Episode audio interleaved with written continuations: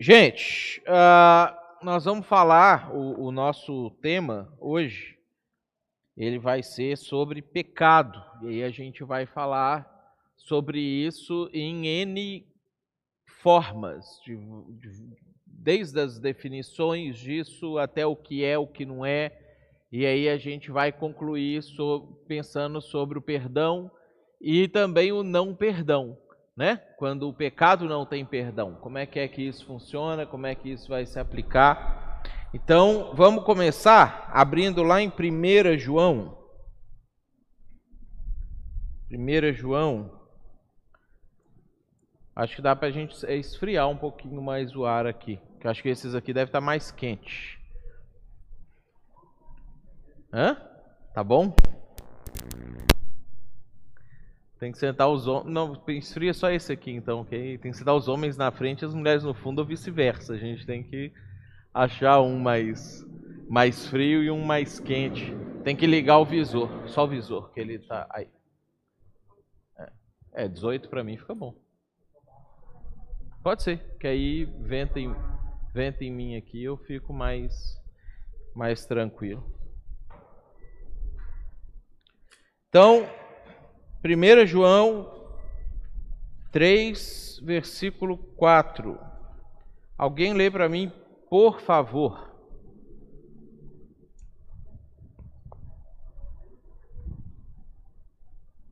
Todo aquele que pratica o pecado também transgride a lei, porque o pecado é a transgressão da lei. Então, essa é a definição bíblica de pecado. E a gente precisa é, entender ela porque nós temos dois, dois problemas, seria duas faces da mesma moeda, mas são dois problemas é, inversos com relação ao pecado.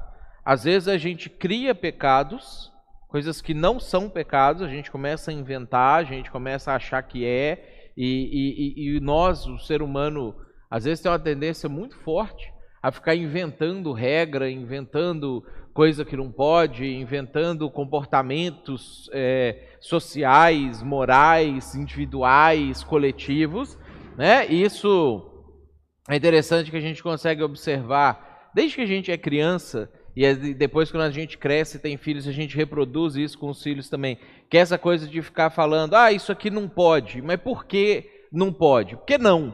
Né? E, e, aí você vê o quanta coisa que quando você às vezes era criança, sua mãe, seu pai falava para você que não podia e não tinha sentido nenhum, depois você cresceu, analisou, realmente não tem sentido, era, eles tiraram aquilo da cabeça deles e a gente repete isso. Você vai ver os pais mães modernos, isso acontece de novo, né? Simplesmente. E aí a gente vai criando dentro da gente um sentimento de que os meus desejos, as minhas particularidades, a minha forma de ver o mundo, se eu tiver poder para isso em algum nível, eu vou transformá-las em lei.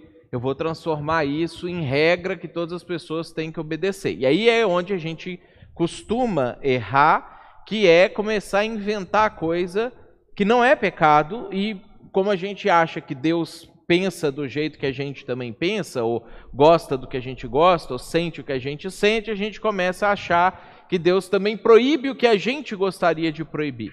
E aí, a, a, quando a gente estuda história da igreja, quando a gente estuda igrejas de maneira geral, comparadas, etc., nós vemos como que isso é extremamente comum. Né? Eu acho que todo mundo tem algum exemplo. Ah, de coisa que em algum momento da vida, dentro de uma igreja, achou que era pecado.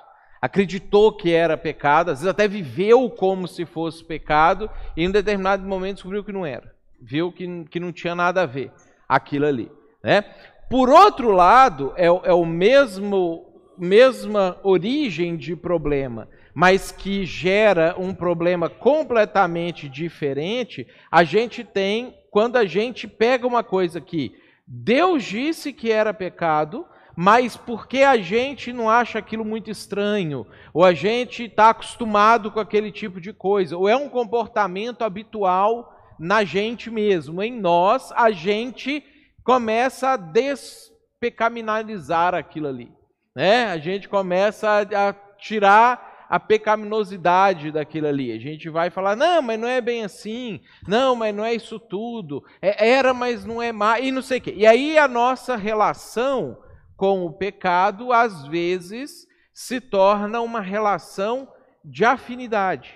Né? Se eu gosto daquele comportamento, ou se eu acho que aquilo não tem nada a ver, ou eu não me assusto muito com aquilo, eu tenho a tendência de isso não é pecado. Se é um troço que eu acho um absurdo, que ofende a minha moral pessoal, a minha criação, a minha cosmovisão, aí eu quero impor isso para todas as pessoas. Eu quero que todas as pessoas também acreditem que isso é pecado, assim como eu acredito. Aí a gente volta para o texto da Bíblia.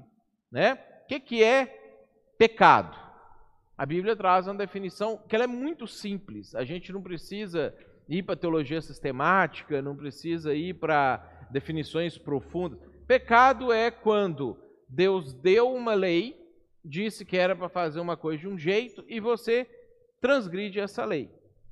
Ou quando ele proibiu você de fazer alguma coisa e você fez, ou quando ele mandou você fazer uma coisa e você não fez. E é só isso.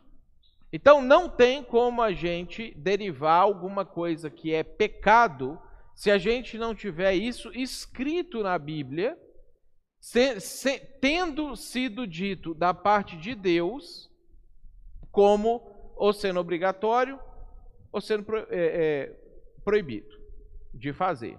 Pecado é transgressão da lei. É o exemplo que eu acho legal de dar aqui desses pecados morais que às vezes a gente tem, né, é jogar comida fora jogar comida fora, a gente aprende desde criança que é pecado.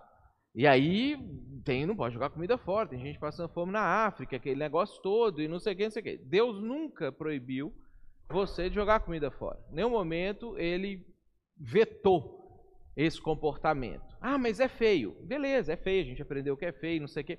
Mas eu não posso falar que isso é um pecado. É? O outro que a gente, que está na mesma lista ali do negócio, a gula. Gula é pecado. Mas a gente já acha que não tem nada a ver. Ninguém fica imaginando que Deus fica com ódio de você, fica com vontade de mandar você para o inferno, porque você comeu um pedaço de pizza a mais, depois você já estava satisfeito, mas pensou, puxa, eu estou pagando, né? Comi só três e fiquei satisfeito com três, mas eu estou pagando, esse pessoal vai ter muito lucro comigo, eu vou comer mais uma e você come aquela que te dá aquela sensação de, ai, agora eu não devia ter comido esse último pedaço. Né? Você não imagina assim, ah, Deus agora está lá no céu com raiva, pensando, vou mandar essa pessoa para o inferno porque é um pecador. Você, ah, Deus nem deve ligar para essa. E isso a Bíblia diz que é pecado. Né? Então, eu comi metade do meu prato e joguei a metade fora porque eu fiquei satisfeito. A gente sente que é, Deus disse que não é. Deus nunca proibiu. Agora, eu comer tudo, porque senão vou ter que jogar fora, mas eu já estou assim, eu vou comer tudo para não jogar fora. Deus disse que é pecado, mas a gente sente que cumpriu o nosso dever com a fome mundial, né? Porque você não jogou fora, você diminuiu a fome no mundo e aí está tudo ok. As pessoas da África devem estar sendo alimentadas por sentimento, pelo menos, né? Porque você comeu todo o seu prato. Então, deu para entender isso aqui, gente? Essa nossa a definição bíblica a respeito de pecado, né? Nunca posso afirmar algo que Deus não afirmou categoricamente. Certo? Então, a partir disso, nós temos as nossas diversas relações com o pecado, né? Vamos pensar aqui, qual foi o primeiro pecado que o ser humano cometeu? Hum? Para falar alto que os microfones estão captando. Foi uma desobediência. É, a intenção dele seria essa, mas o que, que foi o primeiro ato pecaminoso? Comer uma fruta. Deus falou: não pode comer a fruta, pode fazer o que você quiser, menos comer a fruta. Comeu uma fruta. O primeiro pecado que o ser humano cometeu foi comer, né? Comeu o que não deveria ter comido. E porque comeu uma fruta, ah, uma fatia de pizza a mais, Deus não vai ficar bravo. Porque eles pensaram isso com a fruta inicial. Né? Porque comeu uma fruta, isso se tornou aquilo que a teologia vai chamar de pecado original. ou o primeiro pecado que deu origem a todos os pecados, ou o pecado que originalmente encerrou toda a humanidade debaixo do pecado. Não foi um pecado cometido que afetou o pecador apenas, mas afetou todos os seus descendentes, toda a sua família, que somos nós. Vamos abrir lá em Romanos, capítulo 5, para a gente entender o conceito do pecado original. Por que, que nós somos pecadores? O porquê que nós pecamos? O porquê que esse troço de pecar, essa, essa sanha de pecar, esse desejo de fazer as coisas erradas, estão tão dentro da gente assim, a gente fica a vida inteira, desde criança até morrer, a gente fica com esse negócio nos incomodando. Então, alguém lê para mim, por favor, bem alto, que a gente está captando aqui os microfones, ó. Lê, por favor, Romanos 5, versículo 12. Portanto, assim como por um só homem entrou o pecado no mundo, e pelo pecado a morte, assim também a morte passou a todos os homens, porque todos pecaram. 13 também. Porque até o regime da lei havia pecado no mundo, mas o pecado não é levado em conta quando não há lei. Então aqui Paulo ele está desenvolvendo. Depois esse texto vai ser estudado bastante pela, pelos teólogos da, da história da igreja para falar, trabalhar a ideia do pecado original, ou seja, o quanto o pecado de Adão e Eva, pecado que eles cometeram lá atrás, no jardim do Éden, afeta a minha vida até hoje. Então, é nesse nível que aquele pecado lá nos afetou. O que, que a Bíblia ela vai trazer para a gente? Adão, ele era o nosso representante. Tá? É igual o exemplo que eu gosto de dar, é igual você pensar assim na seleção brasileira. Seleção brasileira, eles são jogadores do nosso país, da nossa nacionalidade, que nos representam em uma competição. O que eles fizerem lá, por mais que você não toma nenhuma decisão em relação a isso no primeiro momento, o que eles fizerem lá passa a ter efeitos em você também. Então, em 2014, pior vergonha do futebol nacional, nós tomamos 7 a 1 da Alemanha. Aí a gente fala assim: absurdo, o que, que esses caras fizeram? Nenhum de nós que estivesse lá faríamos melhor do que eles naquele dia. Se falasse assim, beleza, o Filipão troca e, e escala 11 de nós aqui e coloca lá para jogar.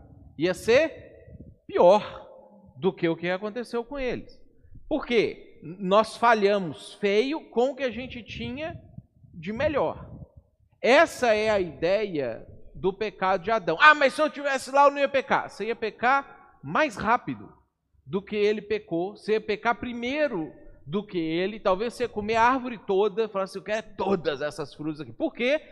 Porque eu e você somos piores do que Adão era quando ele estava lá no jardim. Ele era melhor do que nós. Ah, eu vou pegar Adão quando eu morrer. Você é pior do que ele. Adão era melhor do que você. Então, quando a Bíblia vai trazer isso aqui para a gente, vai mostrar que por que, que o pecado de Adão me afeta? Porque ele não estava só ele sozinho tomando uma decisão, mas ele era o melhor de todos nós que estava para tomar uma decisão que afetaria todos os seus descendentes, que são piores do que ele. Como que isso nos afetou?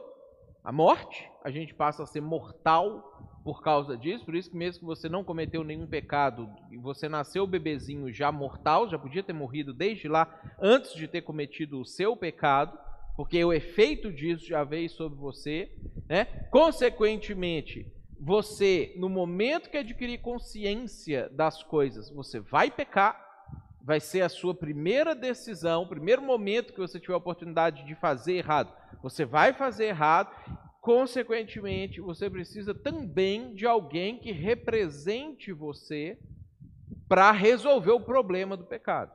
Que seja melhor do que você, que seja melhor do que Adão, que possa representar. Então, quando o Paulo ele continua aqui no texto, ó, alguém lê, por favor, o versículo é, 17. 5,17.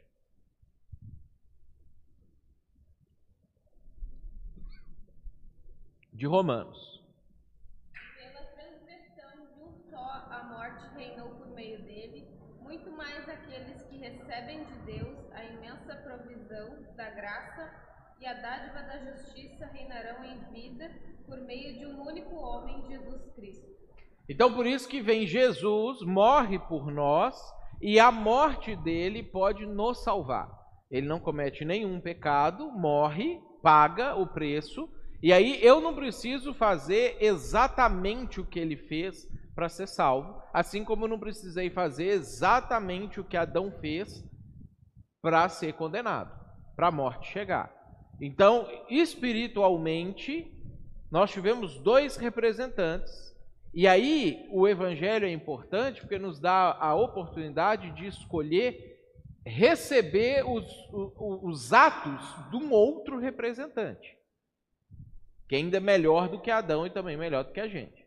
Tá? Então, a ideia de pecado original e o efeito inicial do pecado é isso. Você já vai nascer com os efeitos dele e você já está nascendo com a propensão a cometê-lo, e na primeira oportunidade que você teve, quando você era criança, você cometeu. Aí você teve uma regra que você infringiu, desobedeceu seu pai, sua mãe em algum momento, fez alguma coisa que não podia, agrediu alguém na escola, xingou alguém, bateu em alguém, uh, tirou alguma coisa que não pertencia a você de outra pessoa e tomou para você. Coisa que a gente às vezes acha até bonitinho a criança fazer. Né? A gente fala, ah, que bonitinho, olha o que ele fez, não sei o quê, hahaha, porque é engraçadinho e que é pecado. Eles estão, com isso, repetindo o padrão de rebeldia em relação a Deus. Por isso que a Bíblia vai falar para a gente lá em Gênesis 9 que é mal continuamente o desejo do coração do homem desde que ele é criancinha, desde que ele é menininho. Já, já começou o troço ali. Deu para entender isso aqui, gente? A ideia do pecado original, o conceito disso, como que esse negócio começou a fazer parte da gente? Tranquilo? Então, vamos avançar. Êxodo 34, 7. Pecados não são todos iguais. Não é tudo uma coisa só. Existem graus de pecados. Então, alguém lê para mim, por favor. Lê é, na revista atualizada, por favor, essa versão aqui, porque nas outras versões eles, eles avacalharam a tradução. Vai atrapalhar um pouco da gente entender. Isso, 34, 7. Que guarda a misericórdia em mil gerações e perdoa a iniquidade, a transgressão e o pecado ainda que não inocenta o culpado, e visita a iniquidade dos pais nos filhos e nos filhos dos filhos até a terceira e quarta geração. Então, olha só, ele fala, é, esse texto aqui fala para a gente a respeito de três níveis de pecado: o pecadão, o pecado e o pecadinho. Né? Eles vão usar palavras em hebraico para isso, que foram traduzidas para a gente nessa versão aqui como iniquidade, transgressão e pecado. Tá? Então a gente tem que entender assim: a, a gente usa a palavra pecado para se referir genericamente a todos os atos de desobediência a Deus que a gente comete. Isso é um, é um termo genérico que a gente utiliza. Tá? No Novo Testamento, os termos utilizados ali, iniquidade, pecado, etc., eles são genéricos porque já é uma linguagem igual ao português, que é a linguagem ocidental, e eles já estavam lá, eles usavam essas palavras que eles vão usar. Então, no Novo Testamento, a gente não consegue fazer essa distinção que a gente consegue fazer aqui no sentido das palavras. O que a gente precisa fazer? A gente precisa fazer distinção, entendendo o conceito disso aqui. Aí a gente vai no Novo Testamento e tenta identificar, mesmo que ele usou a palavra pecado, se ele está falando de iniquidade, mesmo que ele falou de iniquidade se ele está falando de transgressão. O que, que, são esses três níveis de pecado aqui? Tá? A iniquidade são aqueles erros que você comete contra Deus maldosamente, intencionalmente. Você planeja, você organiza, você sabe que está errado, você sabe as consequências daquilo, você não é inocente nem um pouquinho naquela situação, e você fala assim: ah, mas eu vou fazer. Eu vou, eu vou viver assim um pouco.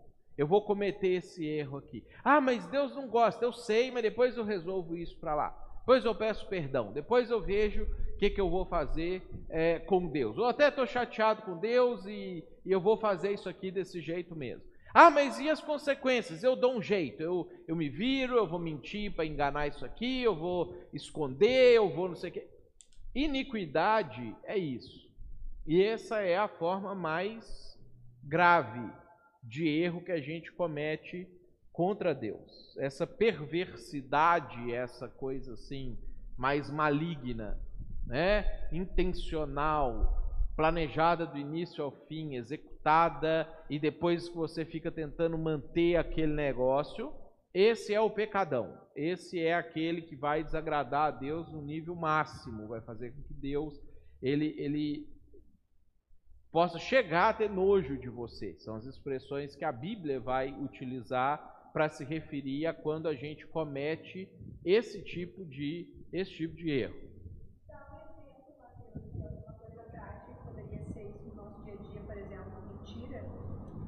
Alguns tipos de mentira, sim. Vamos pegar um exemplo bíblico disso aqui. Davi com Batseba se torna uma iniquidade, porque ele não só vai ali e desliza, ele planeja, ele executa, ele engravida a mulher, ele chama o marido, ele mata o marido para aquilo ali não dar um escândalo, ele casa com ela para parecer que estava tudo certo. Ele arquitetou o negócio. Então, você vai contar uma mentira para uma pessoa. Não é uma situação que você foi pega ali e falou uma mentira e depois, por que, eu falei isso? Não, você planeja enganar a pessoa. Você fala assim: não, eu vou falar para ela isso aqui, ela vai acreditar dessa forma, eu vou obter essa vantagem aqui, eu vou me dar bem e depois eu vou ficar escondendo isso para parecer que está tudo certo. Iniquidade. Aí é esse nível hard da coisa. Porque você tá, você não está falhando, você está desprezando Deus e a vontade dele, e quem ele é, e o desejo dele, e a santidade dele. Você tocou Deus de lado e vai viver sua vida por um tempo. Pelo menos esse pedaço aqui. Você falou, Deus, aqui você não se mete que eu vou fazer do meu jeito. Então, é uma rejeição mais agressiva a Deus. Aí é iniquidade. É o, é o, é o mais grave. Transgressão, que é traduzido aqui para nós como transgressão, ele é o intermediário. Transgressão são aquelas coisas assim. Você não era obrigado a fazer aquilo, você não tinha o dever de fazer aquilo, você podia viver a sua vida normalmente, mas aí você assume um compromisso com Deus ou com alguém relacionado às coisas de Deus. E aí você se compromete. E você fala assim: não, conta comigo, eu vou fazer. Eu, eu vou agir dessa maneira aqui. Eu vou atuar dessa forma. Não, ó, eu, eu prometo para você que eu vou cumprir com a minha palavra nesse dia. Você não era obrigado a fazer, mas aí você assumiu o compromisso e aí você quebra o compromisso. Então isso é a transgressão nesse conceito aqui. Lembrando de novo, tem nada a ver, essas palavras não podem ser comparadas assim no Novo Testamento. No Novo Testamento eles já vão usar diferente, você tem que identificar a situação. Então, você é, dá, um, dá um exemplo prático aqui. Você falou com a pessoa que você ia ajudar ela. Você não tinha obrigação, mas aí você se comprometeu, não, conta comigo, vou te ajudar. E a pessoa conta com você. E aí agora ela se programou, ela se organizou, contando com você.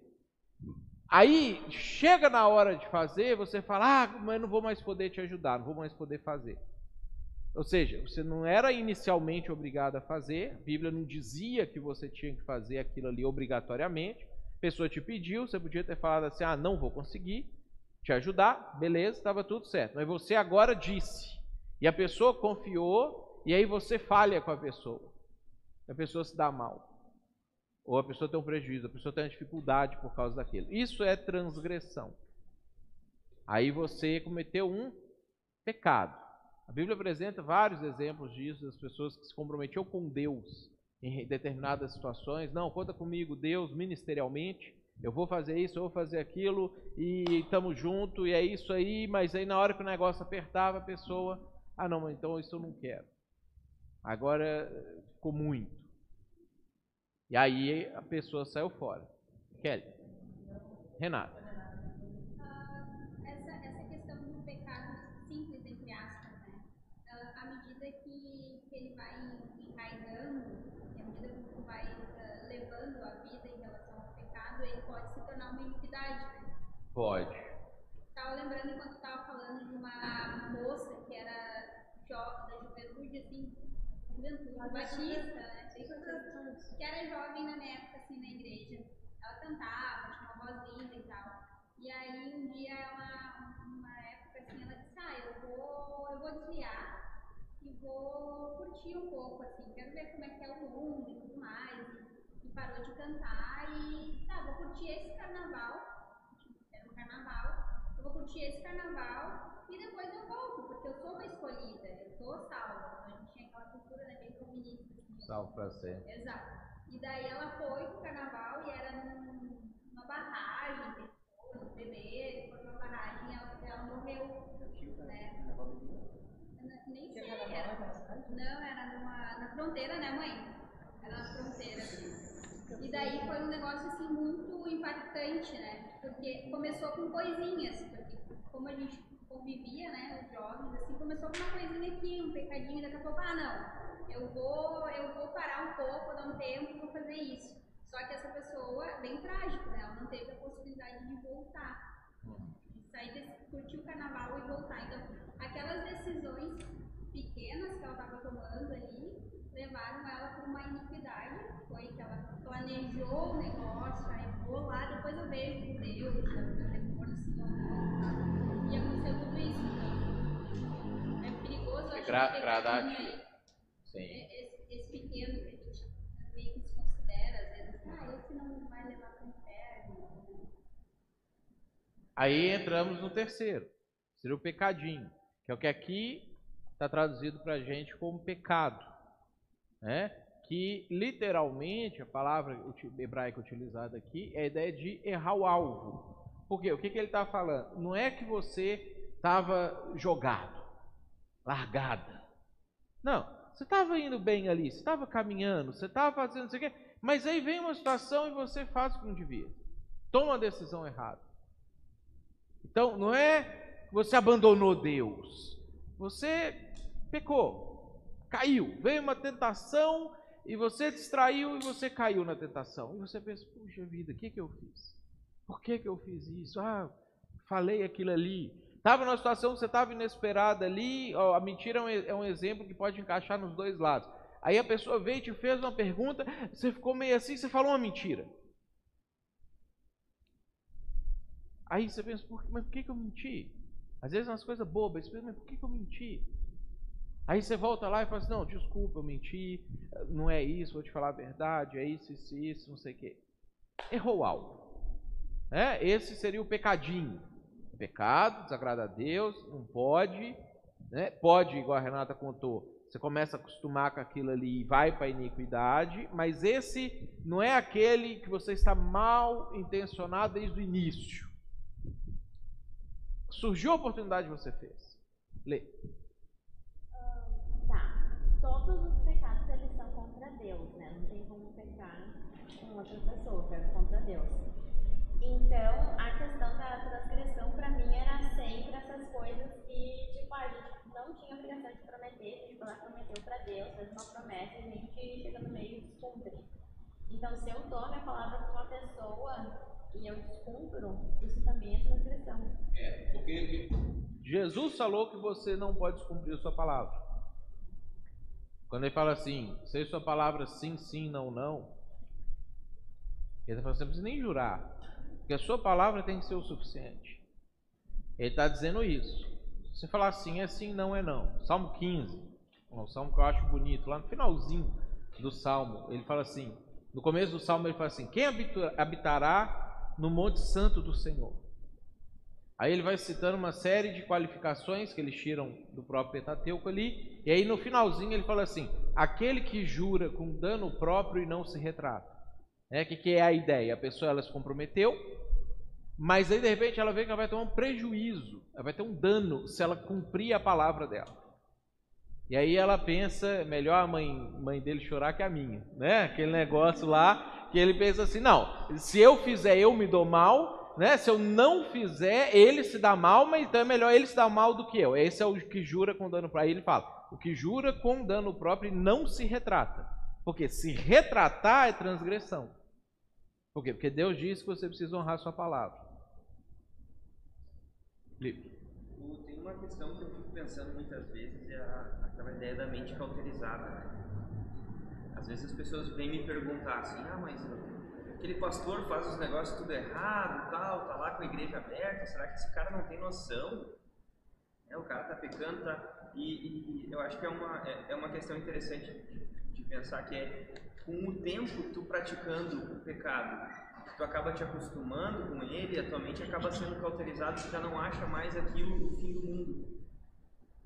É, Então, Você às vai vezes, perdendo- às vezes o cara nem tá com uma má intenção mais, Aham. mas ele já se acostumou na forma como as coisas acontecem. No Brasil, a gente tem uma tendência muito grande é, a sonegar imposto, a mentir, a ter um escagato, a... que são coisas que a sociedade já nos. Não, cara, como que tu não tem isso? Né? Tu paga 15 pila ali, tu tem todos os canais de TV do mundo. Até lá do campeonato árabe, do quarta divisão, tu consegue com esse negócio aqui. Então são coisas que a gente tem uma tendência a achar que, não, tá tudo certo. Né? A Amanda sabe, toda semana lá a gente recebe alguém pedindo para tirar meia nota. Isso é a coisa, aquele outro lado da moeda. Se não me ofende, ah, não é tão pecado assim. Nós cometemos pecadinhos. Às vezes as pessoas fazem, não, mas é tudo. Aí vai dessensibilizando, né? Você perde a sensibilidade, você perde a culpa. A gente vive aí sem uma coisa interessante. Você, você vai num, num terapeuta, num psicólogo, ler um livro de autoajuda, alguma coisa assim. Eles trabalham muito a ideia de tentar tirar a sua culpa. Então, você viver uma vida com culpa é uma coisa muito ruim. Só que a culpa é importante. Porque se você está fazendo coisas erradas e você parar de sentir culpa, você vai se perder. Ou você é um psicopata, você não sente em relação aos erros, ou você vai começar a se perder. Então, quando eu falo da mente cauterizada, o que é a ideia? É para você parar de sentir culpa? É. De duas formas. Para de errar. Ah, mas eu parei de errar e ainda sinto culpa. Aí é terapia. O aconselhamento, o acompanhamento é importante. Por quê? Porque você pode estar se culpando de coisas que não existem mais. Agora, não é que a culpa é ruim. A culpa, às vezes, pode salvar sua vida, sua eternidade.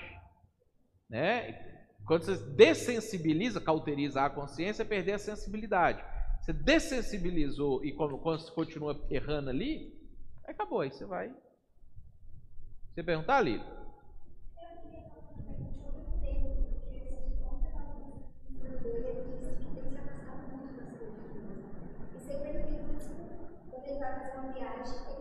ah, ele sempre começou a essa desculpa de hoje, daí sempre viaja no mesmo dia, nunca dá certo. Isso também seria tipo um tipo de desculpa, de mentira, porque ele está ele tá acontecendo coisas com ele, que ele disse que começou a desacreditar em algumas coisas, está pensando, é, como é eu posso dizer, ele disse que o corpo dele está reagindo de outra forma por este motivo, porque ele disse que está sentindo muitas dores, já foi vários médicos os médicos não descobrem nada. Então ele começou a botar essas coisas tipo, sabe, eu não sei se é tipo uma mentira para não poder ir para as coisas da igreja, ou se ele mesmo está sentindo isso, porque daí eu conversei um pouco com ele ontem, né? E daí agora tá falando isso, isso deve ser uma mentira para ele mesmo, de não conseguir ir até lá. A saber que ele consegue ser dia. Porque ele fazia várias coisas na igreja, era obreiro, tudo. Ele deixou tudo aquilo de lado e tá tendo uma vida totalmente diferente, assim. É, a gente às vezes mente pra gente mesmo também. Isso é possível. Né? Você precisa. Aí, aí você tem a culpa. Ainda ela está presente.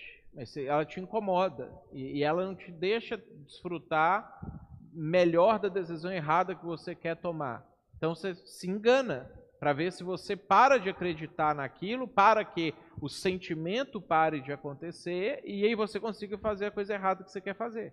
Né? Então essa coisa, o, o, o- acho que uma das pessoas mais fáceis da gente enganar é a gente mesmo, né? Porque a gente já está propenso a ser enganado por nós mesmos, a argumentar na nossa cabeça com a gente mesmo alguma coisa porque você quer e isso vai acontecer.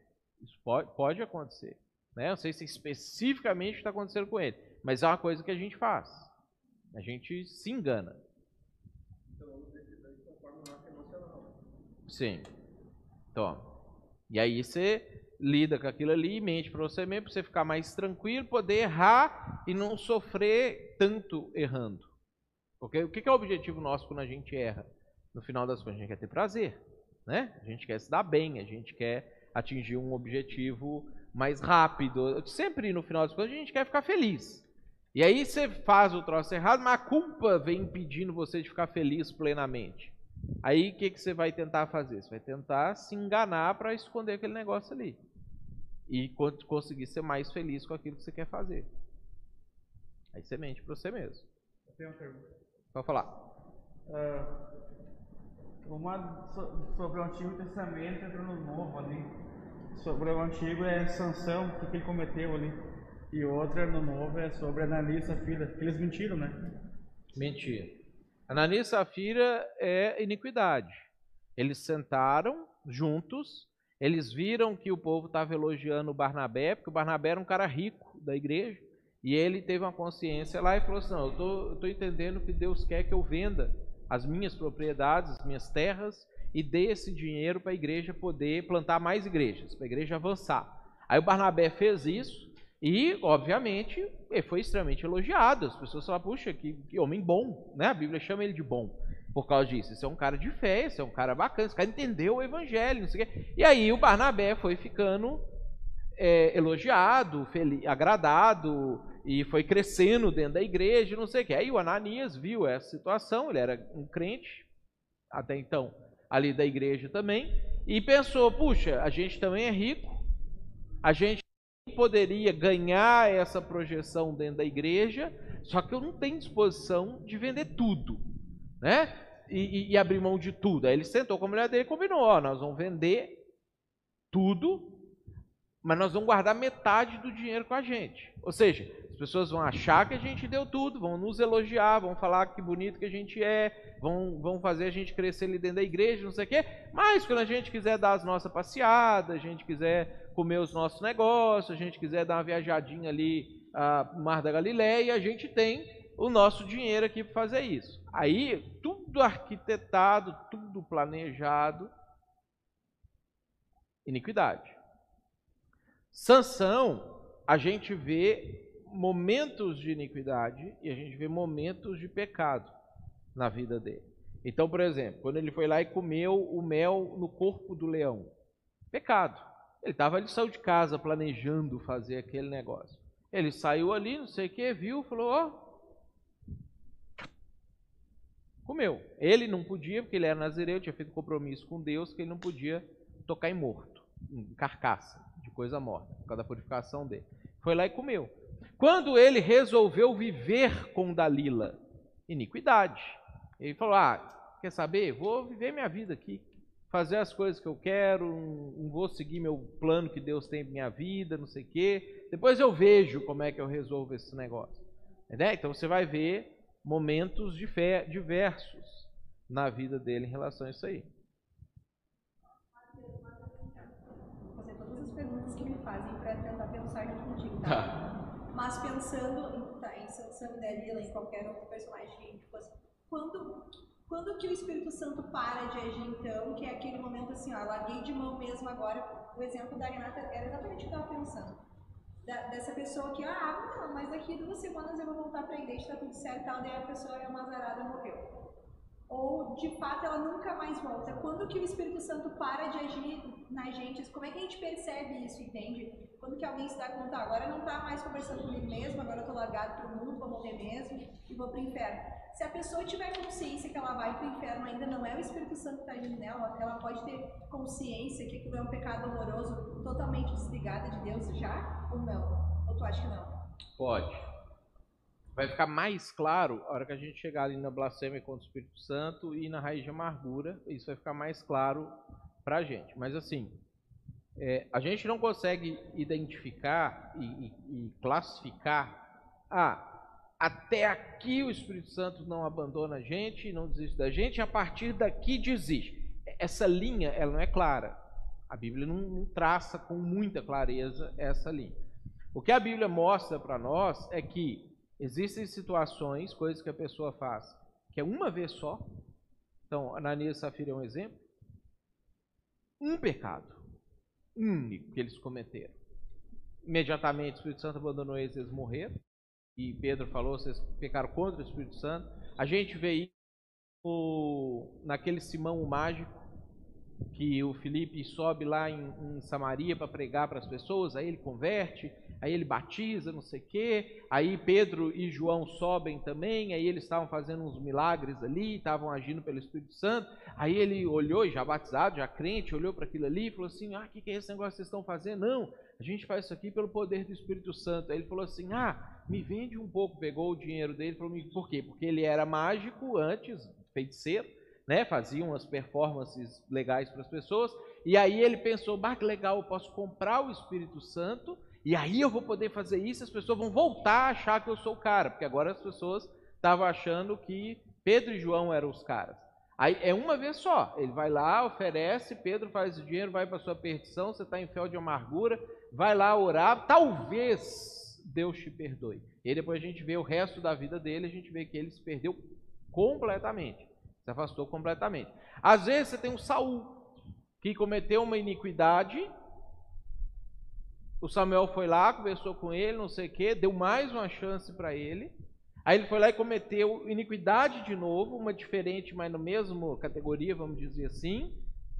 Aí o Espírito Santo abandonou ele. E veio um demônio e começou a atormentar ele. Às vezes você tem um Davi Ficou um ano cometendo aquela iniquidade dele com Batseba, matou o marido dela, casou para esconder o que ele fez e não sei o que, e o Espírito Santo não abandonou ele. Mas estava prestes a abandonar, porque na oração, quando ele faz para Deus, que registra no Salmo 51, ele fala para Deus: Deus, não retire de mim o teu Santo Espírito. Ainda estava lá. Agora, se perguntar para o Saul: Saul, você sabe que você está errado? Mesmo sem o Espírito Santo? Eu sei. Tanto que ele fala isso quando ele está perseguindo Davi em um dos momentos lá. Ele fala assim: Deus é justo, Deus é bom, porque você é muito melhor do que eu. E, e o reino vai ficar em boas mãos, porque é você mesmo que eu não presto. Ele tinha consciência, por quê? Porque ele lembrava. Não porque o Espírito Santo estava moldando ele para se arrepender. Porque não estava mais. Ele não ia mais se arrepender. Agora, ele lembrava da situação. Deixa o Samuel e vem a Monique.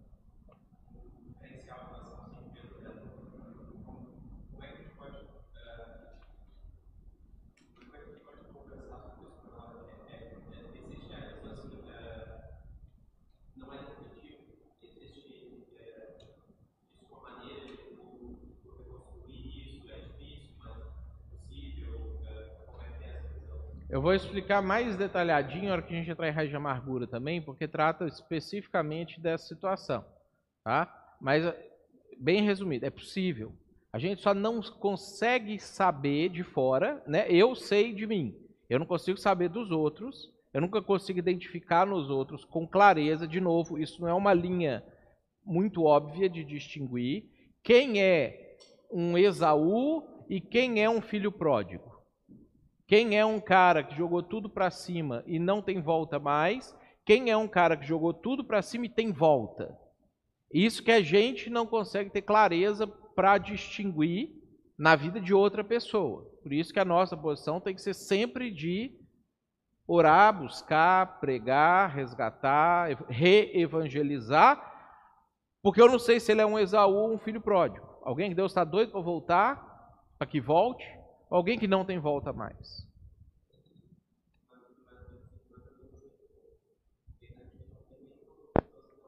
É. Muito grave, porque tem essas questões líder, eu digo que é mais direto, né? Tipo, Deus falou com eles e eles desviaram daquilo que Deus queria, eles sabiam disso.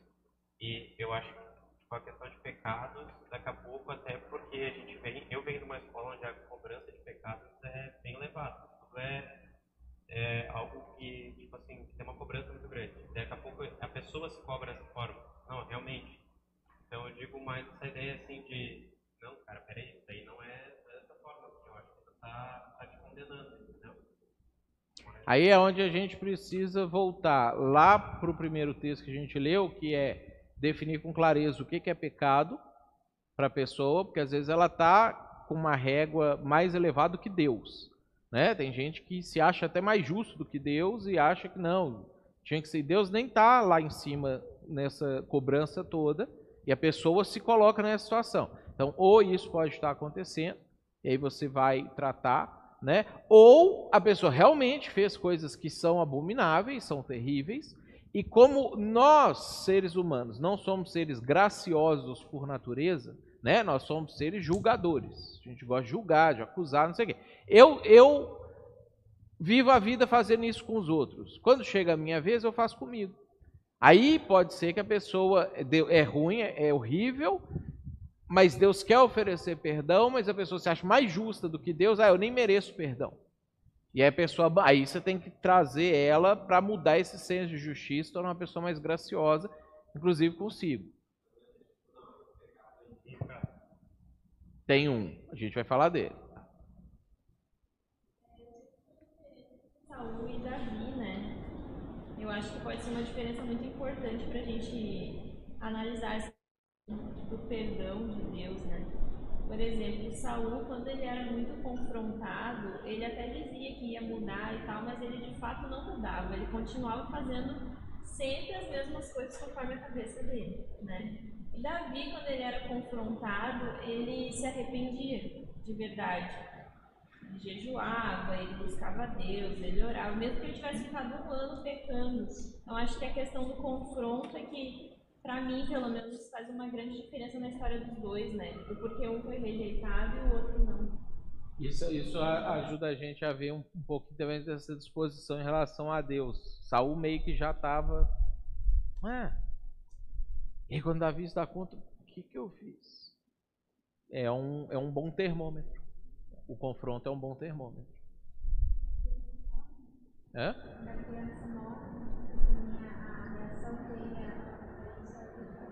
Sim, quando o filho de Davi morre por causa do pecado dele, ele não revolta contra Deus, né? Ele fala, ele vai adorar Deus, ele vai para a igreja, imagina, né? Seu filho morreu, e não é só porque a, a lei da natureza levou ele, Deus não quis curar, não. Deus matou o seu filho. Qual é o primeiro lugar que você vai é a hora que Deus mata o seu filho? Davi foi para a igreja. Adorar a Deus.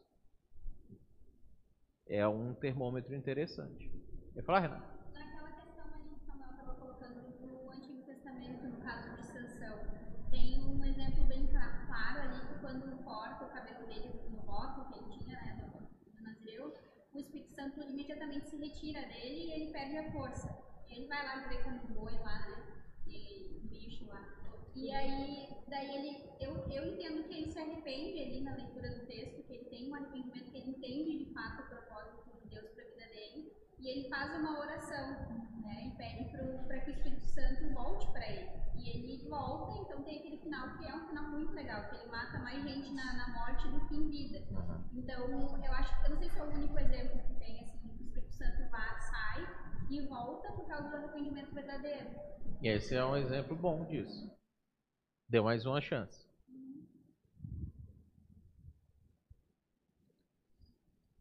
Todo pecado manda para o inferno. Então vamos abrir 1 João 5. 1 João.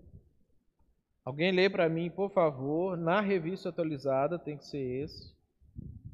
1 João 5, 16 e 17.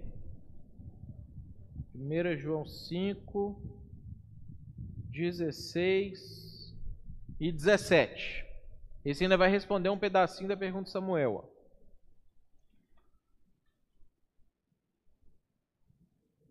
Se alguém vir a seu irmão cometer pecado, não para a morte, pedirá a Deus, e Deus lhe dará vida aos que não pecam para a morte, pecado para a morte, e para esse não digo que pecado, não para a morte. Isso. Então, olha só, olha só que interessante. Existem pecados que são pecados. Você fere a santidade de Deus, você desagrada a Deus, você faz o que Deus não queria que você fizesse. Você não vai para o inferno por causa daquilo. Não vai perder a sua salvação por causa daquilo. Agora, existem outros pecados que são para a morte. Se você cometer aqueles pecados e você se entregar àqueles pecados, você está se colocando na situação de condenação eterna, de, de inferno, de perda de salvação. Então, ó, além da primeira classificação de pecados, aí agora a gente tem essa outra classificação. O que seriam pecados para a morte? Porque se você for olhar a Bíblia, os mandamentos, as coisas que Deus diz para fazer, para não fazer, tem um monte de coisa que Deus proibiu ou ordenou. Agora, quais são aquelas coisas que, olha, essas aqui são as que você precisa cuidar mais, que você precisa pensar mais, que você precisa ter um, um, um senso maior de urgência se você os está cometendo para você resolver essas coisas na sua vida. Então eu separei aqui os, os textos, ó, tá aí na folhinha de vocês também, das listas que nós temos de pecados assim. Vamos abrir lá em Gálatas 5. Aí eu vou ler, porque a gente, alguns que não são muito óbvios, eu vou explicar eles para vocês. Ó. Gálatas 5, 19. Por, que, por que, que eu sei que esses pecados aqui classificam como pecados para a morte? Pelo que ele fala no versículo 21. Ó. Olha, olha o finalzinho do versículo 21. Eu vos declaro, como já outrora vos preveni, que não herdarão o reino de Deus os que tais coisas praticam.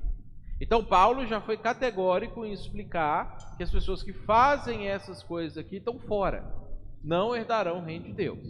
Tá? Então, vamos voltar para a gente ver quais são esses, esses pecados. Ele começa lá no versículo 19. Ó. Primeira lista são a, é a lista dos pecados sexuais. As obras da carne são conhecidas e são prostituição, impureza e lascívia. Três formas de pecado sexual.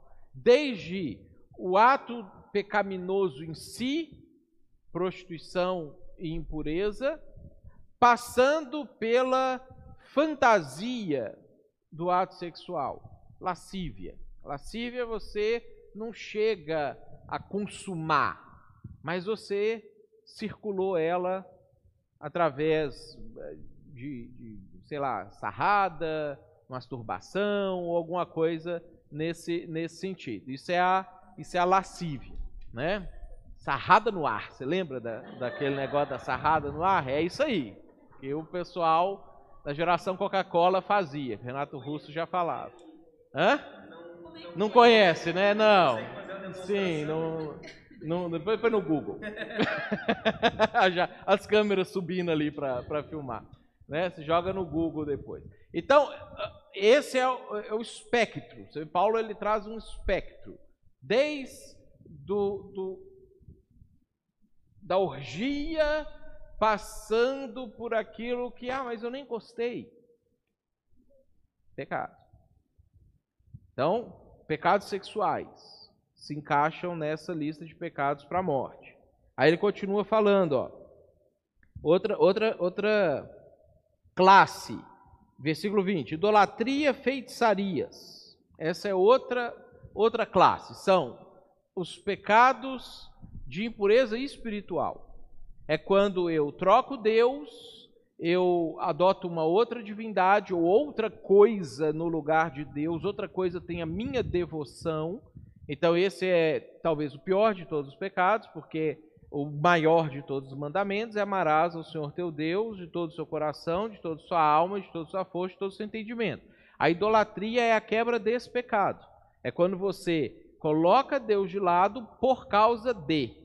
E aí você coloca alguma coisa que passa a ter todo o seu coração, toda a sua alma, toda a sua força. Às vezes não é uma coisa só, por isso que idolatria pode ser politeísta. Você pode ter vários deuses, cada um pegando um pedacinho de você e a soma daqueles deuses ali tem todo o seu coração, toda a sua alma, toda a sua força.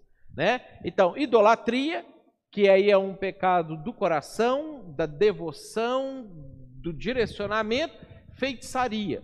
Né? Feitiçaria, isso aqui é legal, porque em grego a palavra que aparece aqui é farmácia. Né? A gente tem as farmácias nossas até hoje. Mas por quê? Porque nessa época aqui, a, a farmácia era aquelas coisas que eles faziam com drogas alucinógenas para poder entrar em contato com o mundo espiritual. Né? Tomavam um chá de cogumelo, tipo o Santo Daime, assim, tomavam um chá de cogumelo, faziam um troço muito doido para poder ter uma experiência espiritual diferente, não sei o quê. E por isso que no grego está escrito farmácia, né? Então é a ideia de que eu vou entrar em contato com o mundo espiritual, vou invocar os espíritos, eu vou fazer um, um ritual aqui para entrar em contato com o mundo do lado de lá. Então isso são pecados para a morte também. Quer? Quando eu penso em idolatria, assim, eu pensava que era algo que não, não me atingia, nenhum santo que eu adorava em casa. Até o teu Abner, né? Daí eu comecei a perceber que se eu não percebesse, o filho pode ser uma idolatria, eu colocar ele acima de Deus, o que eu quero de vontade para ele, a minha dedicação para ele e o meu tempo exclusivo para ele. É diferente de amar, o amar ele incondicionalmente, né? Mas não posso idolatrá-lo a ponto dele ser mais importante do que o tempo, principalmente tempo, se for medir em tempo mesmo, que eu tenho para Deus, né? Uhum. Então eu acho bem próximo para mim, assim, pensar assim, idolatria, filho, é, que pode ser o serviço, né? Duas perguntas que eu acho interessantes que encaixam nisso, que a gente poder fazer o filtro para nós, o que é idolatria, né? É você pensar, primeira pergunta, tem alguma coisa hoje, hoje, que interfere no meu relacionamento com Deus, toma meu tempo com Deus, ou que eu deixaria de fazer coisas com Deus para fazer aquilo ali, aí às vezes a gente começa a identificar. Ah, tem esse negócio aqui que sempre que acontece eu prefiro esse negócio do que Deus, né? Aí a segunda pergunta: tem alguma coisa que se acontecesse faria com que eu me afastasse de Deus? Pergunta que eu fiz agora há pouco encaixa nisso aí. Se o filho morresse, isso seria uma coisa que faria você se afastar de Deus? A faria. É idolatria. Então, duas perguntas, uma que você já consegue olhar que pode estar acontecendo imediatamente, e uma que é um ídolo guardado. Ele não está em atividade, mas ele está lá. E Deus conhece o coração da gente, sabe onde é que o nosso coração está. Então, alguma coisa faria, ou faz hoje, que você não ame a Deus todo o seu coração, alma, força e entendimento, ou faria com que, porque hoje está tudo tranquilo, você ama, né? Que é, é, é, a disputa do Satanás com, com Deus em relação ao Jó, né? É lógico que ele te ama. Se eu tivesse tudo que ele tem, eu também te amava, né? Quem não te amaria se tivesse tudo que ele tem? Mas se você tirar, ele vai te abandonar. Aí começa tirando os bens materiais, passa pelos filhos, termina com a saúde. Tirou tudo. E Jó continuou amando a Deus. Então, beleza, Jó amava Deus sobre todas as coisas. Não importa o que ele perdesse, ele não ia abandonar Deus por causa das coisas que ele perdia. Então, ele não tinha ídolos. Né? Ele era um homem livre de ídolos, livre de idolatria. Então, isso, essas perguntas ajudam a gente a, a medir essas coisas. Ó. Aí, no versículo 20, tem uma outra classe, e essa classe aqui é a classe que às vezes a gente está ok com esses pecados aqui, porque a gente acha que a gente tem até motivo para ter esses pecados aqui, são os pecados relacionais, é a classe dos pecados relacionais. Aí ele vai falar aqui, ó, ah, inimizades, porfias, porfia é tipo briga, né? É você ficar implicando. Porfias, ciúmes, iras, discórdias, dissensões, facções e invejas. Né? Então, toda uma gama de pecados relacionais. Várias formas diferentes que eu posso quebrar o meu relacionamento com outra pessoa. Que eu posso oferir outra pessoa, ou me fechar em relação às outras pessoas, ou outra pessoa, que eu posso causar problema entre pessoas, que eu, tudo, tudo que está aqui, qualquer problema que você pensar de relacionamento, ele vai encaixar em algum desses que a gente citou aqui. Por quê? Qual que é o segundo mandamento mais importante da Bíblia? Amarás seu próximo como a ti mesmo. Então esses pecados aqui quebram esse segundo mandamento. Faz com que você não consiga amar pessoas, você não consiga gostar das pessoas, você não consiga querer o bem das pessoas, fazer o bem para as pessoas, servir às pessoas. Você tem as pessoas ou para si para você se servir delas, ou você nem tem as pessoas, porque você não quer as pessoas. É, então, aí todos esses pecados aqui já são mais de boa, porque a gente comete isso aqui mais fácil no nosso dia a dia. A gente tem até motivo, porque as pessoas são chatas, né? Aí você fala assim, mas é óbvio que eu não gosto da pessoa, como é que a pessoa é insuportável? Como é que eu não vou gostar da pessoa?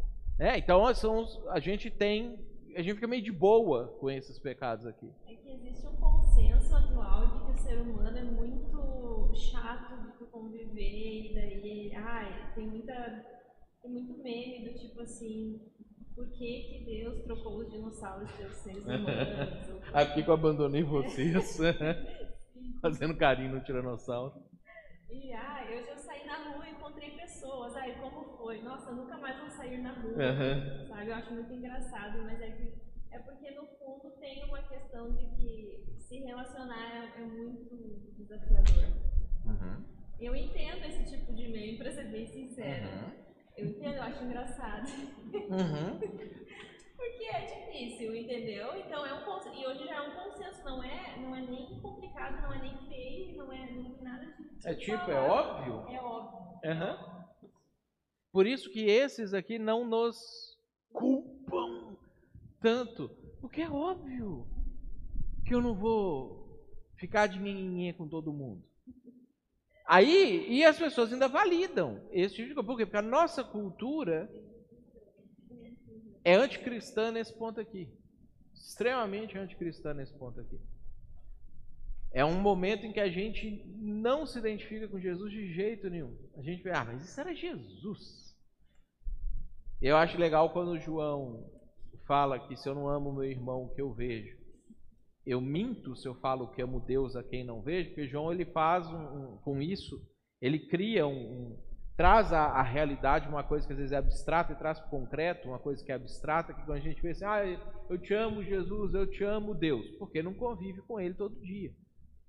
Porque se você não consegue amar as pessoas que você convive com elas, você certamente não amaria a Deus e Jesus se convivesse ou quando vier a conviver.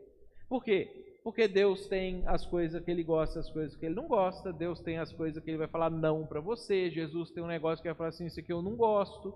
Jesus tem os negócios que ele vai falar assim, eu não gostei dessa brincadeira, não gostei do que você falou, eu queria que você fosse diferente. Jesus é mandão, né? Deus é mandão, a gente não gosta de gente mandona.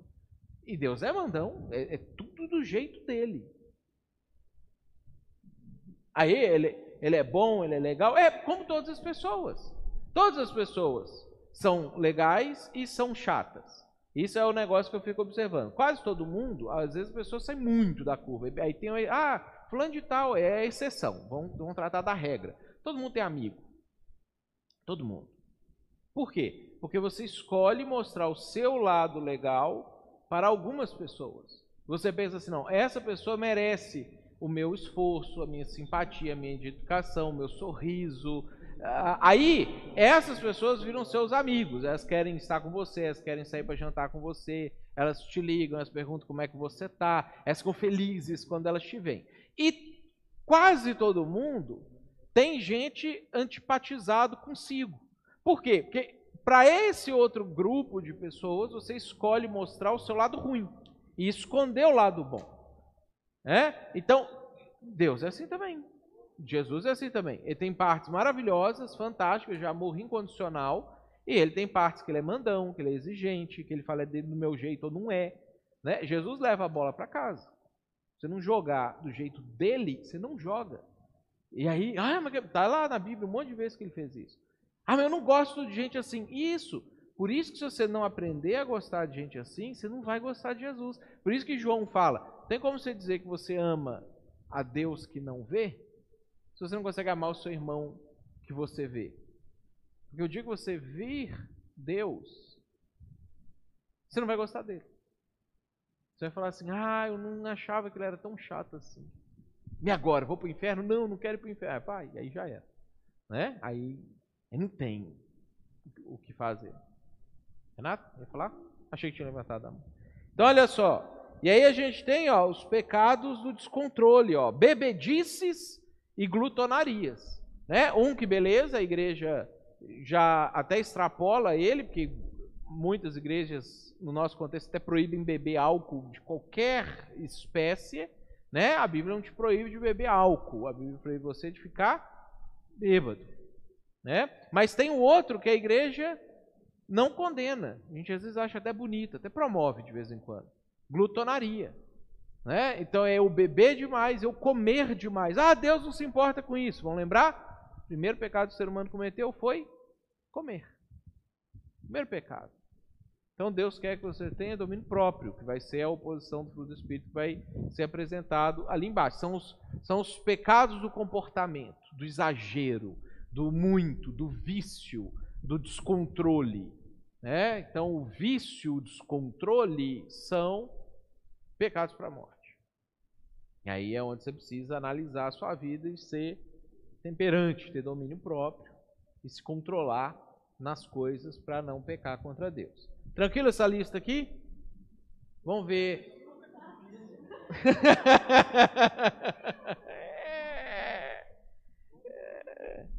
Vamos ver as outras duas listas e a gente termina o estudo quarta que vem. Quarta que vem, gente, é o nosso último estudo bíblico aqui na igreja, tá? Depois a gente, na outra semana, vai ter o cultivão na terça. Vou explicar mais isso detalhadamente. Hã? Não entendi.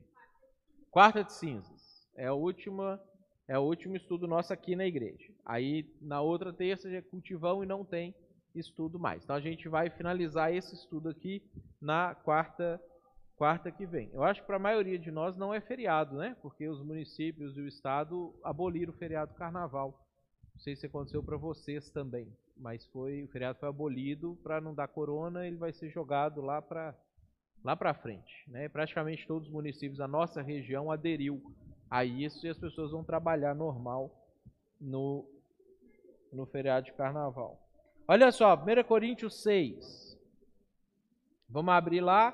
Lá vai repetir alguns, alguns desses pecados aqui, vai trazer outros, aí a gente vai ver só os inéditos aqui. Ó. 1 Coríntios 6, versículo 9. Alguém lê para mim o versículo 9 na NVI. Esse aqui a NVI acertou. Ela é mais clara para a gente aqui, porque a revista atualizada vai nos confundir. Depois eu vou ler na revista atualizada para explicar para vocês. Alguém lê para mim 6:9. Vocês não sabem que os perversos não herdarão, não herdarão o reino de Deus? Então, olha, ele repetiu a mesma coisa lá de Gálatas. Não herdarão o reino de Deus. Então, pecados para a morte. Vai lá. Não se deixe enganar. Nem imorais, nem idólatras, nem adúlteros, nem homossexuais passivos ou ativos, e nem aí, ladrões. aí, que é o 9. Então, na revista e atualizada, essa expressão aqui que a gente utiliza aparece assim: efeminados e sodomitas. Né? Isso gera uma confusão na gente, porque é, efeminado não é uma condição sexual, é uma condição comportamental. Eu vou explicar, vou detalhar isso aqui mais para vocês quando a gente chegar nele. Olha só, o que, que ele vai falar de novidade aqui para nós? Ó. Impuro ele já tinha falado lá, idólatra já tinha falado, adúltero, ele não usou essa expressão lá, mas está dentro desse bojo dos pecados sexuais, o adultério, né? Aí ele vai falar aqui, ó, efeminados e sodomitas ou homossexuais ativos e passivos. Então, uma coisa primeiro importante da gente entender aqui: ser homossexual não é pecado. Ah, ser efeminado que é a tradução da revista atualizada, está colocada aqui, isso aqui não é pecado. Né? Efeminado é o homem que não é homem. Né? Que ah, fica uns trejeitos. O trejeito não é pecado. É uma vez só. Pior que grava. Não adianta, o troço fica gravado ali, ó. Aí dá pra recortar lá depois e fazer os memes. aham. Vai, vai aparecer memes. A gente vai ter muita, muita conversa no conselho da igreja nesse próximo mês aí. Então, então, olha só. O problema não é o jeito. E nem é a atração sexual. Pessoa que é homossexual. Porque tem várias razões que levam a pessoa a ser homossexual. Isso não é uma coisa única, que ah, só isso aqui levou o sujeito a ser homossexual. Então tem várias razões. Ah, é proibido estudar isso hoje, que faz parte daquelas coisas que a academia não pode tocar no, no assunto, tem só que exaltar e admirar profundamente. Então, os cientistas, os médicos, os psicólogos ficaram proibidos de estudar isso, mas os estudos que foram feitos até então e as coisas que a gente vai observando, você percebe isso. Tem gente, as conversas que você tem com as pessoas, tem gente que ao longo da vida acontece alguma coisa e ela se torna homossexual ou adere a essa preferência, ela já era bissexual, mas prefere mais a homossexualidade do que a heterossexualidade e vai então seguir aquele caminho. Outras pessoas nascem com essa condição, nasce assim. Então, não é pecado a pessoa ser homossexual e nem ter os trejeitos homossexuais. O que é o pecado? A prática do sexo homossexual, que é a NVI já traduziu mais claro para a gente, são as palavras gregas que vão aparecer aqui, porque sodomia é uma palavra que a gente não entende bem, não é do nosso cotidiano, e efeminado está errada, a tradução aqui está literalmente errada. Tá? Então, ser não, não é errado. Desejar não é errado. Praticar é. Então, o sexo, ele precisa ser feito. Resumindo todos os textos de sexualidade que a gente leu de Gálatas, que a gente leu aqui. Ele tem que ser feito tendo casamento entre homem e mulher.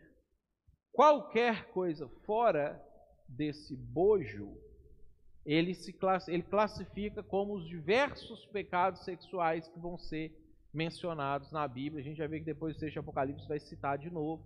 Texto de Gálatas citou esse texto aqui. Citou. A Bíblia repete isso muito em, em várias outras passagens. Esses são os resumos que a gente pegou aqui. Tá? Então deu para entender essa diferença, gente? Do que, que é uma coisa, do que, que é a outra coisa? Então, como que a gente é, trabalharia com uma e com outra coisa? Tá? Então, é uma área que a pessoa vai precisar, assim como qualquer um de nós, tem que se negar em várias áreas, em outras você não dá bola, é, é o outro que tem problema com aquilo ali, essa é uma que algumas pessoas vão ter que se negar. Né? Então, tem gente que tem que se negar, o exemplo que a Monique deu ali, tem que se negar nas áreas do relacionamento. E aí tem que se negar para amar todas as pessoas, para não querer os dinossauros. Né? E vai ter que. Tem homossexual que acha maravilha as pessoas. É legal, é gente boa, relaciona bem, não tem problema nenhum com as pessoas. Aí essa é a área dele, que ele vai ter que lidar com ela. Então todos nós estamos encerrados debaixo do pecado e temos que lidar com vários problemas.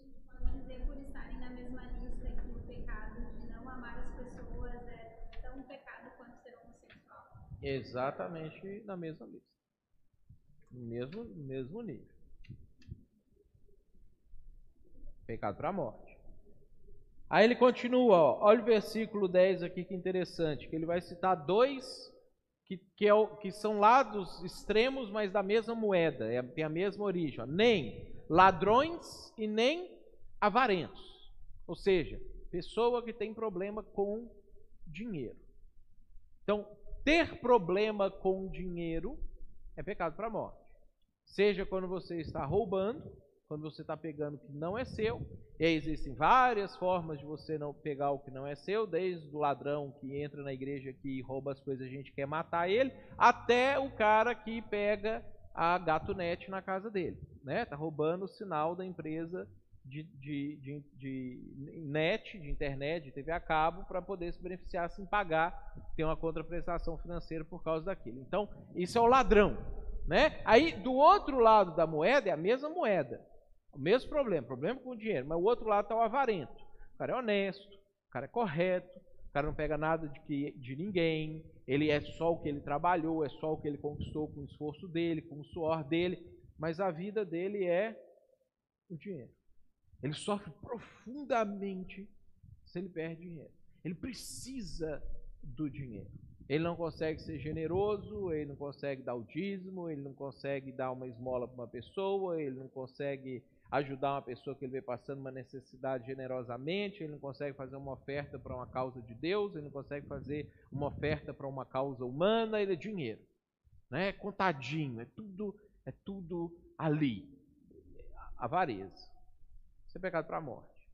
Né? É oposição completa ao caráter de Deus, Deus é um Deus generoso. Comprar coisas piratas também pode estar É junto roubo. O quê? Nem o site vende camiseta. Não. tailandês.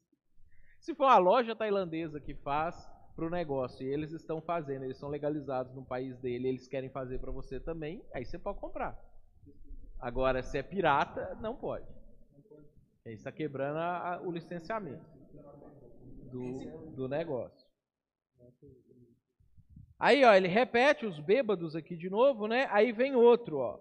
Olha só que legal aqui. Nem maldizentes. Ó, pecado para a morte. Você que vive falando mal das pessoas, fazendo fofoca, língua ferina, comentários, dando dicas para outras pessoas sobre a vida de alguém, né? É uma dica, né? Então, ó, esses também às vezes a gente acha meio de boa, né? Porque, ah, saiu, cheguei, sentei com o pessoal, começou a falar, eu também estava achando que a pessoa meio chata, falei. Às vezes nem achava a pessoa chata, mas eu ia fazer parte do grupo, eu ia fazer parte do clubinho, eles iam me aceitar melhor. Eu tinha, lembrei uma coisa chata da pessoa, falei também. Pecado, pecado para a morte.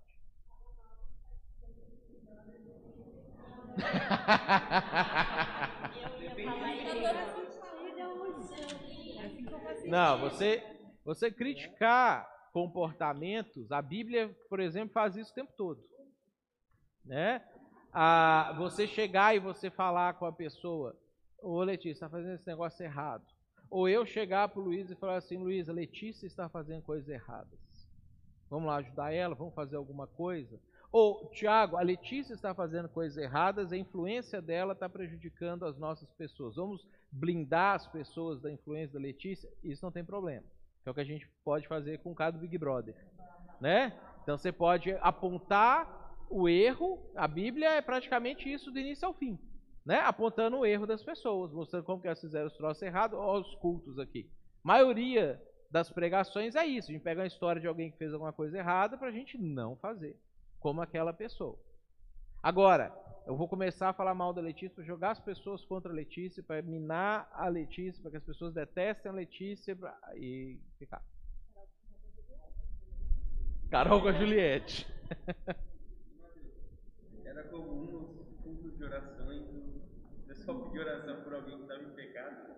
É. Ah, eu queria pedir oração pelo meu sobrinho que traiu a esposa e tá com não sei o que, não sei o que. 15 minutos só. Ah, é? Mas como que foi? Só para eu orar aqui especificamente sobre o problema. É, fofoca. E aí, ó, a última lista, Apocalipse 21, 8. Vamos ler lá. Aí a gente conclui, conclui quarta que vem. Olha só. Apocalipse 21, 8. Ó. Quanto, porém, aqui é outra lista de pecados para a morte. Ó. Quanto, porém, aos covardes. Covarde aqui não é pessoa, ah, eu tenho medo de altura, eu tenho medo de cachorro, ah, eu nunca consegui dar um passo de fé na minha vida profissional, eu nunca me arrisquei. Não, aqui o, o covarde ou tímido, dependendo da tradução que você está lendo, usa a palavra tímido, não é a pessoa que é encabulada, tímida, encolhida. Não, aqui o covarde é o sujeito que nega Jesus por medo das consequências. É, é, uma, é uma coisa muito específica que Jesus fala lá, ah, se você se vergonhar de mim diante dos homens, eu vou me envergonhar diante de você, diante do meu Pai. Então, é quando você não tem coragem de professar a sua fé diante das pessoas, porque você tem medo das implicações que aquilo vai trazer para você, e aí você se cala, se acovarda, se encolhe, fica tímido, e aí essa palavra vai ter traduções diferentes, mas essa é a ideia que está por trás disso aqui. Né? Então, covarde, não confessa Jesus publicamente diante das pessoas. Aí ele continua, os incrédulos, né, não creem em Deus, obviedade.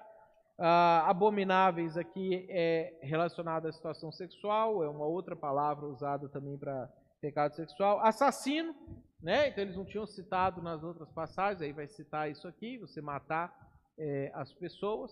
E por isso que Paulo não fala do assassino, mas fala dos problemas relacionais, que Jesus equiparou determinados comportamentos seus com outras pessoas com assassinato, né? Porque como matar não é só ir lá e tirar a vida literalmente, você odiar, você está entrando na mesma categoria. Aqui ele está falando já do assassino literal. Impuro é sexual, feiticeiro a gente falou, idólatra a gente falou e todos os mentirosos a gente falou. A parte que lhes cabe será no lago que arde com fogo e enxofre, a saber, a segunda morte né, uma descrição mais vívida do inferno definitivo, que é pior do que o inferno atual, né, o inferno que há de vir, diferente do que já, já existe. Tranquilo isso aqui? Essa outra lista aqui? Tá feia a coisa, né? Somos pecadores. O que, que a gente não pode, o que, que a gente não pode fazer? Que vai ser inclusive o tema da pregação de domingo. Se conformar com a mediocridade. Ah, eu sou pecador, é isso mesmo. Aí eu acho que é bem o que a Monique ressaltou ali da diferença do Saul do Davi. O Saul é isso aí. Ah, eu sou pecador. Ah, eu sou pecador, não aguento. Davi não. Meteu a cara no chão, cinza na cabeça, pano de saco. É. É uma boa ideia para hoje à noite. Né? Porque a gente lendo esses textos assim, a gente, às vezes, você até já sabia essas coisas, mas a gente é relembrado.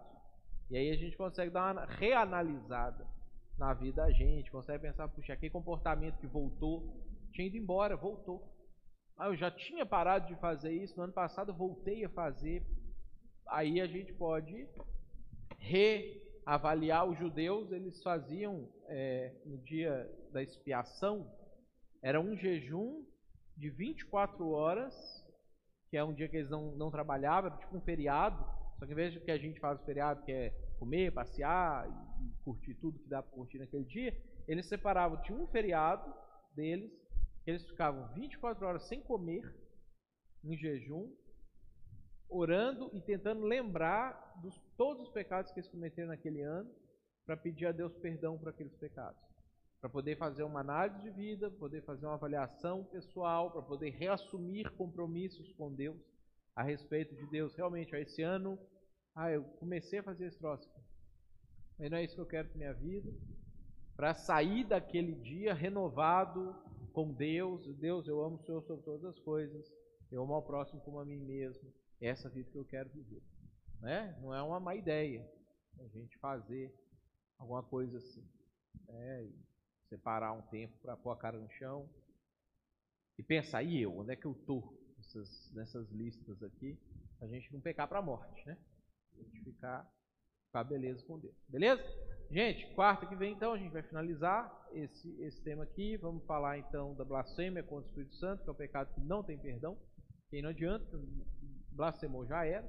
Né? E vamos falar da raiz de amargura, que é um comportamento que não tem perdão né? Que você pode, por causa do pecado, bem na ideia do que a Renata falou, é um pecadinho que vai levando para o outro, vai levando para o outro, vai levando para o outro, pode te colocar numa situação que não tem volta mais, nem se você quiser, nem se você pedir perdão a Deus.